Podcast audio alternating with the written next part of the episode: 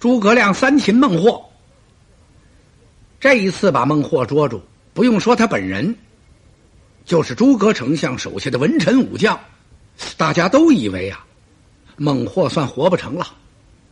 出乎意料，诸葛丞相又把这位孟获给放了。哎呦，这次一放，丞相手下的这些武将心里可都有点不大满意啊。怎么呢？这事情再一再二，不能再三再四啊！是啊，这次您领着我们来平定南中，以呢服心为上，就是说攻孟获之心呐。但是他这心里总不服啊，您服不了他这心怎么办呢？那就把他杀了算了。怎么这次捉住又放了？这么样放起来，这个仗还怎么打呀？再说，咱这仗打的也不容易，冒着多大的风险且不说，天儿这么热，冒着这酷暑，有多少军校都病倒了。要不是马岱押粮运草来，带来那么些个解药，恐怕这时候啊，哼，这军兵三成啊，可能死了有一成了，还能放这孟获吗？每次取胜不是那么容易，可以说这仗打得非常艰苦。再说这孟获总是那么洋洋梆梆的，他根本也没福气，没福就把他斩了嘛。嘿，众文武啊，这心里头这不痛快劲儿，能不带在表面上来？丞相看不出来吗？看出来，不过当时没言语。放走了孟获之后。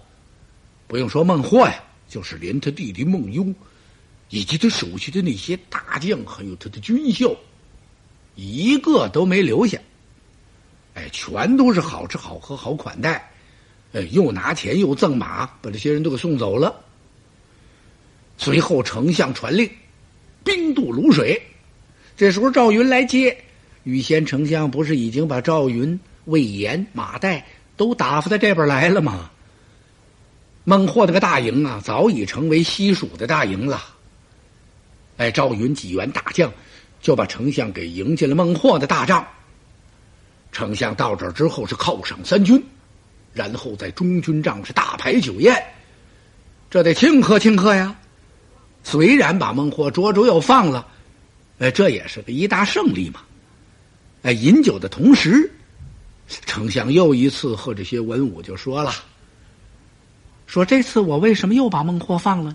第二次我捉住他之后，我领着他在咱们营中看了看，看看咱的军威，瞅一瞅咱的粮草，同时呢，我也流露出来不少的破绽，使得这孟获看了之后啊，他就觉得我这用兵不怎么样，所以才打发他弟弟孟优来诈降，他想来个里应外合，用火攻取咱们，把咱们打败。没想到，呃，他又被捉住了。捉住这次本应该不放他，列位将军，咱们还是放的对呀？怎么呢？还要征服其心，平定南中为上。这个事情，马谡、马攸长跟我说过不止一次，我也是这样想的。只有征服了孟获的心，就平定了南中之后，咱们好去北伐。这样的话呢？呃，就少了很多麻烦，不然的话，咱们一走，他还是要反。征服人心，这不是一件容易的事情啊！要说杀人还不痛快，第一次咱们就应该把孟获杀了，可是杀不得呀，因为孟获是个不可多得的英雄好汉，他是南中这一带的一个首领，如果把他收服了，那才叫真正平定了南中。也只有在那时，我才能和大家一起是北伐中原呐。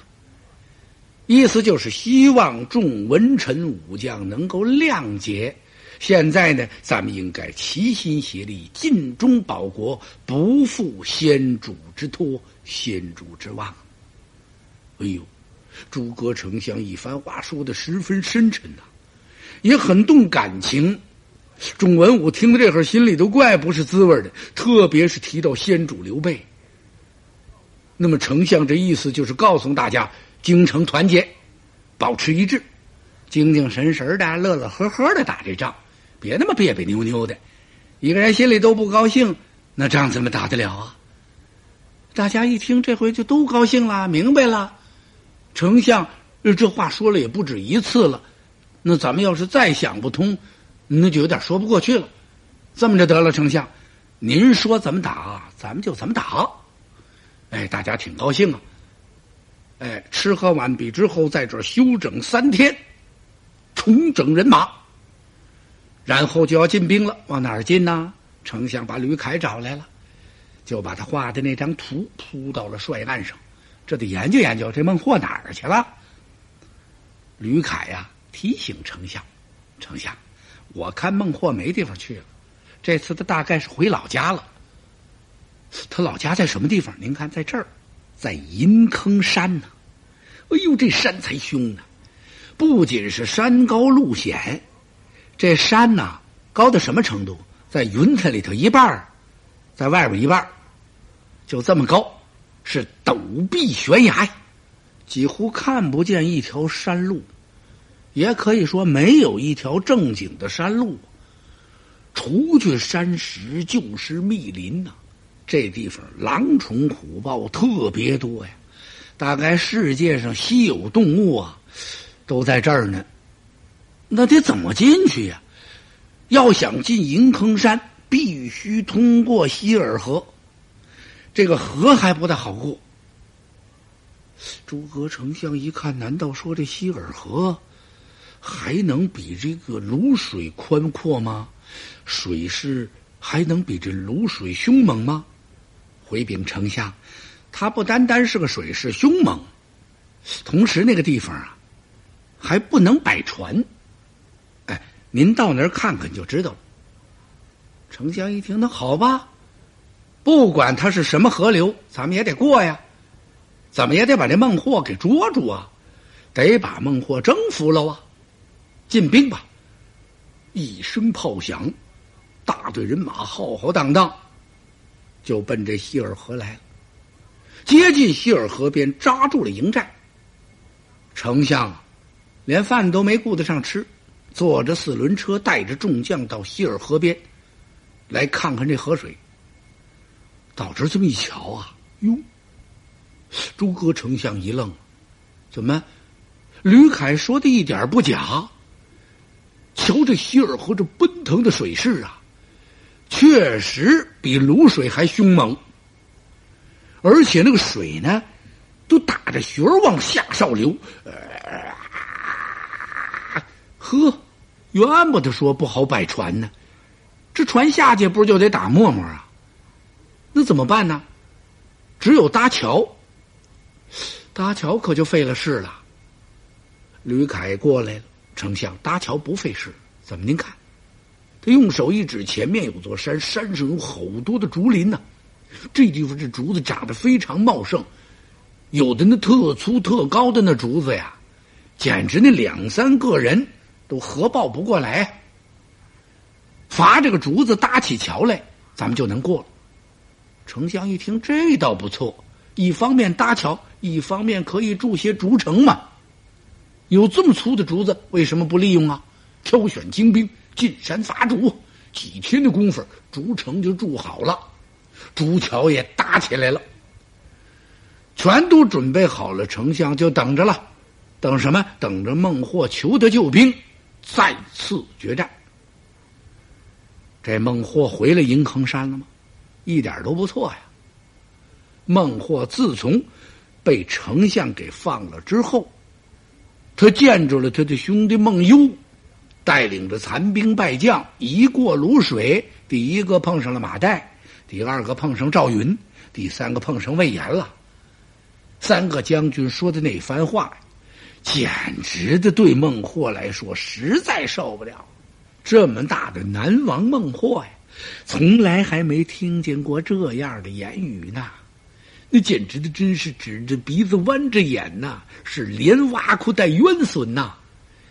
孟获呀，一肚子的火气呀，不仅火气，他是又窝囊又憋屈，最后抱着他兄弟孟优大哭了一场。孟优劝他：“兄长不必这么难过了。怎么呢？两军作战胜败，军家常事啊。再说您并没输给诸葛亮，不过您是一时的大意，中了他的诡计而已。这算什么呀？咱们可以请能人吗？纠集人马，再次与诸葛丞相决战。非把他打败了，也把他捆上，您也放一回诸葛亮，您这气不就出来了吗？嗯，孟获这么一听，贤弟，你说的有理呀，可有一样，咱们没有一个站脚的地方。你瞧我费了多少心思，下了多大的功夫，在卤水边那儿住的那城，可谓连城啊，那真都连成片了。现在可好？全归了人家西蜀了。咱手下就这点人，连个帐篷都没有了，咱上哪儿纠集人去？孟优想了想，兄长，这您不必发愁，咱可以回家嘛，回咱的银坑山。然后您下请柬请人，我去给您请。您还有的是朋友呢。现在，您真的要是请请您的宾朋。给您帮帮忙，我看人马不止十万二十万，真正比这个势力啊，诸葛亮不一定能比得过咱们。哟，这可真是一言兴邦，一言丧邦，良言一句三冬暖呐！恶语伤人，六月寒哦。你瞧瞧，孟获发愁的不得了，兄弟几句话提起了孟获的精神。我这个兄弟真是我一条好臂膀，走。咱们回山，回到银坑山。孟获亲笔写下请柬，让他弟弟孟优亲自出去请去，带厚礼呀，去请八山九岭十三洞各处酋长洞主来助我孟获一臂之力。孟优真够忙的呀，带着厚礼，拿着请柬，首先他跑到了屠龙洞，就这地方。请屠龙洞的洞主叫朵思大王，给他帮帮忙。这朵思还真够朋友，一下子就借给孟获三万人马，精兵三万。简短截说吧，孟优跑了一圈，借来了人马十一万五千八百六十多人，没零不成账啊。有的借的人多，有的借的人少，谁都像屠龙洞主似的那么气派，一下就借三万，还有借四五十人的呢。孟优那也借呀，借来的刀牌手、钢叉手、梭镖手、弓弩手，而且还借来了三千头赤毛牛。那干什么用？干什么用？那赤毛牛要发了牛脾气，那尾巴往回这么一收，头这么一低。用那犄角这一撞，也把你西蜀兵撞个稀里哗啦。这回孟优回来之后，气势大不相同，不像刚从银坑山走的时候了。哎呦，孟获亲自来接他弟弟，给他弟弟三杯接风酒啊！我的兄弟，你给我出了大力，帮了大忙了。第二天，孟获由银坑山亲自出来，是跨马检阅，得看看啊，看看借来这人马怎么样。孟获一看，呵，这回借来的这些人马呀，可与往次大不相同了，几乎都是青一色呀，一水齐的彪躯大汉。就那刀牌手啊，那要打起仗来。左手的虎头藤牌，右手的大砍刀，谁能抵挡得了啊？再看那钢叉手，可不是那五谷托天叉了，打猎用的那兽叉呀。这些兽叉不是光使用，而且还带飞的，就是带出手的，飞出去这一下子，甭说活人，狼虫虎豹都跑不了啊。再看那大梭镖手的梭镖啊，呵。这要是两军对垒的时候，叭一下用这梭镖这么一穿，还不得像穿糖葫芦一样，不得把那三军小校给穿起个十个八个来？再看那弓弩手，都是铁胎弓雁翎箭呢。哎呀，那要万箭齐发呀，恐怕是难以遮挡哦。更是孟获振奋呢，就是那三千头赤毛牛啊，那牛长得呀特绝，牛毛都打着卷儿，而且那牛毛都是红的，赤毛牛吗？那犄角比普通牛的那犄角啊长出一尺半来，哎呦，跟两把刀子似的呀！啊，角刀嘛，牛角如刀啊！那要是豁上，噗，这一下子就得给来个大开膛，恐怕呀，什么刀枪棍棒也难以封闭。也不知道这梦优怎么安排的，就在这每头牛的牛头上，还都扎一朵大红花的小红绸子，在两边这么一耷拉，风这么一吹，噗噜噜噜噜，嘿，站在那儿真牛啊！孟获将军高兴了，当时传令。干嘛呀？犒赏三军，立刻吩咐把我的府库打开。打府库干什么？先给赏钱，把这银子都抬出来了。先给钱后干活。同时，孟获将军告诉这些人：你们这次随我去打仗，可要留心注意注意什么呀？我的对手有个坐小车的，他坐着一辆四轮车。穿戴打扮与众不同啊，身着八卦仙衣，头戴冠巾，手持羽扇，此人就是西蜀国的丞相诸葛亮。我与他有三辱之恨，他羞臊我三次了。说的这会儿，孟获是咬牙切齿啊。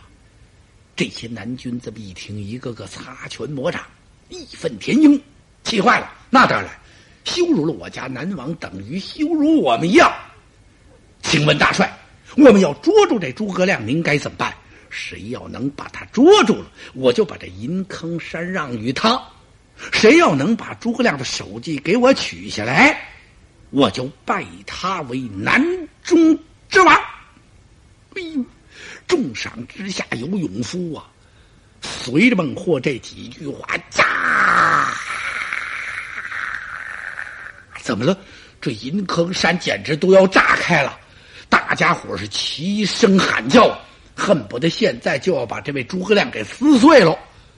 那么，既然我们都来了，大王您怎么不领着我们去打呀？哼，你别说呀，这孟获还真懂点兵书战策，他要憋一憋大家这个兴头，先把大伙的活给挑起来，然后让大家在这休整几日。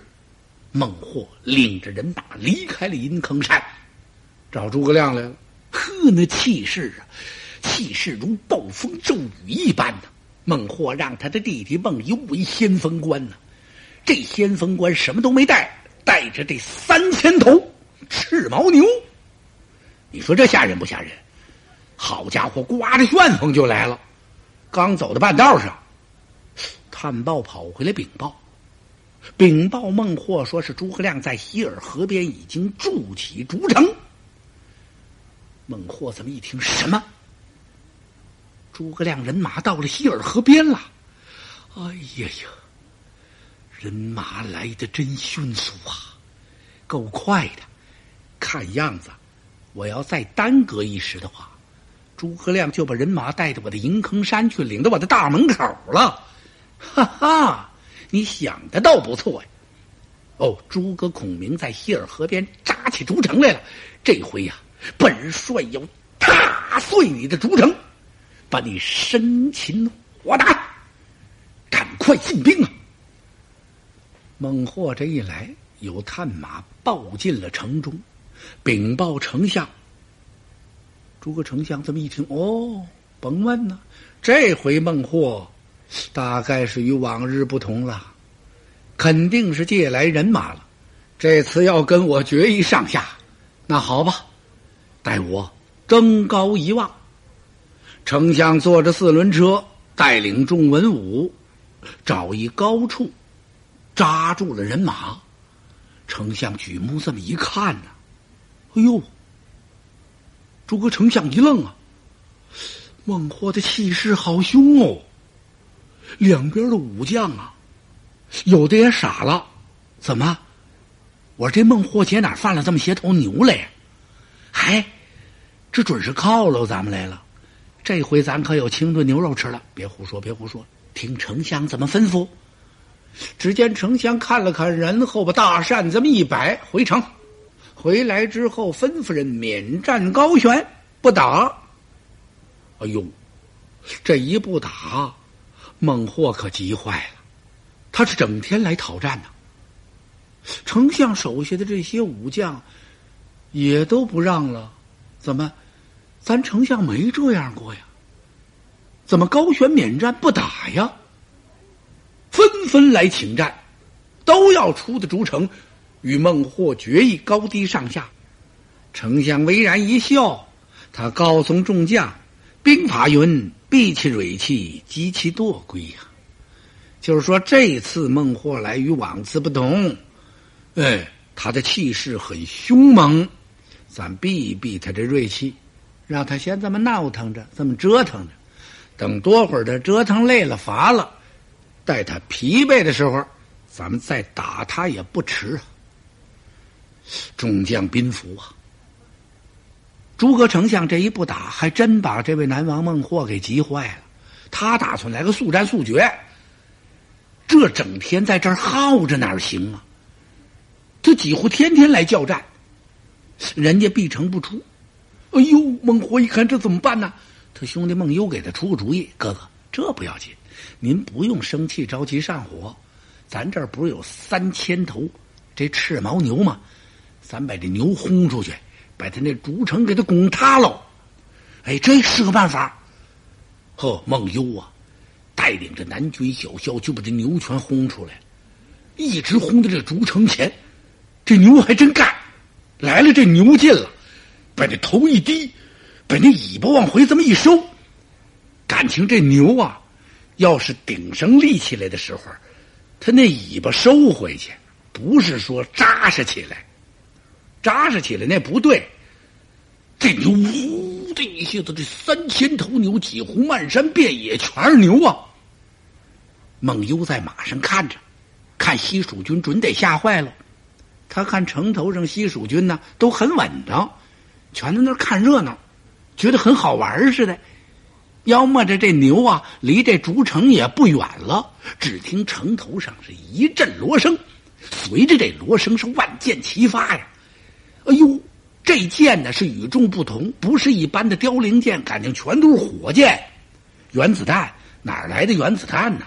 那箭呢都带火苗，噗噗，由上往下一射，这牛全受不了了。怎么有的那牛着了？好嘛，烤牛肉，这下热闹了。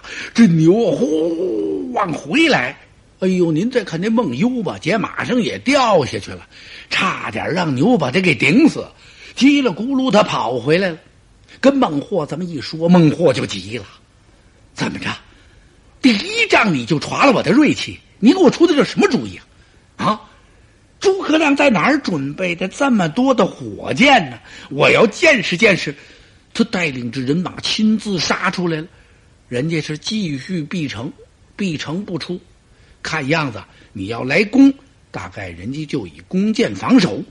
哎呦，孟获这着急呀，几乎他亲自带人是天天讨战呐。有一天，孟获看得清清楚楚的，人家城头上啪把那免战牌摘了。嗯，孟获高兴了，大概呀。叫我讨战讨的诸葛亮受不了了，这次他要出的城来与我决战，那可太好了！我等着你。诸葛丞相真的要决战吗？丞相是另有妙计呀。他吩咐人先把那免战牌摘喽，随后丞相吩咐把赵云、魏延二将请来。子龙、文长，现在。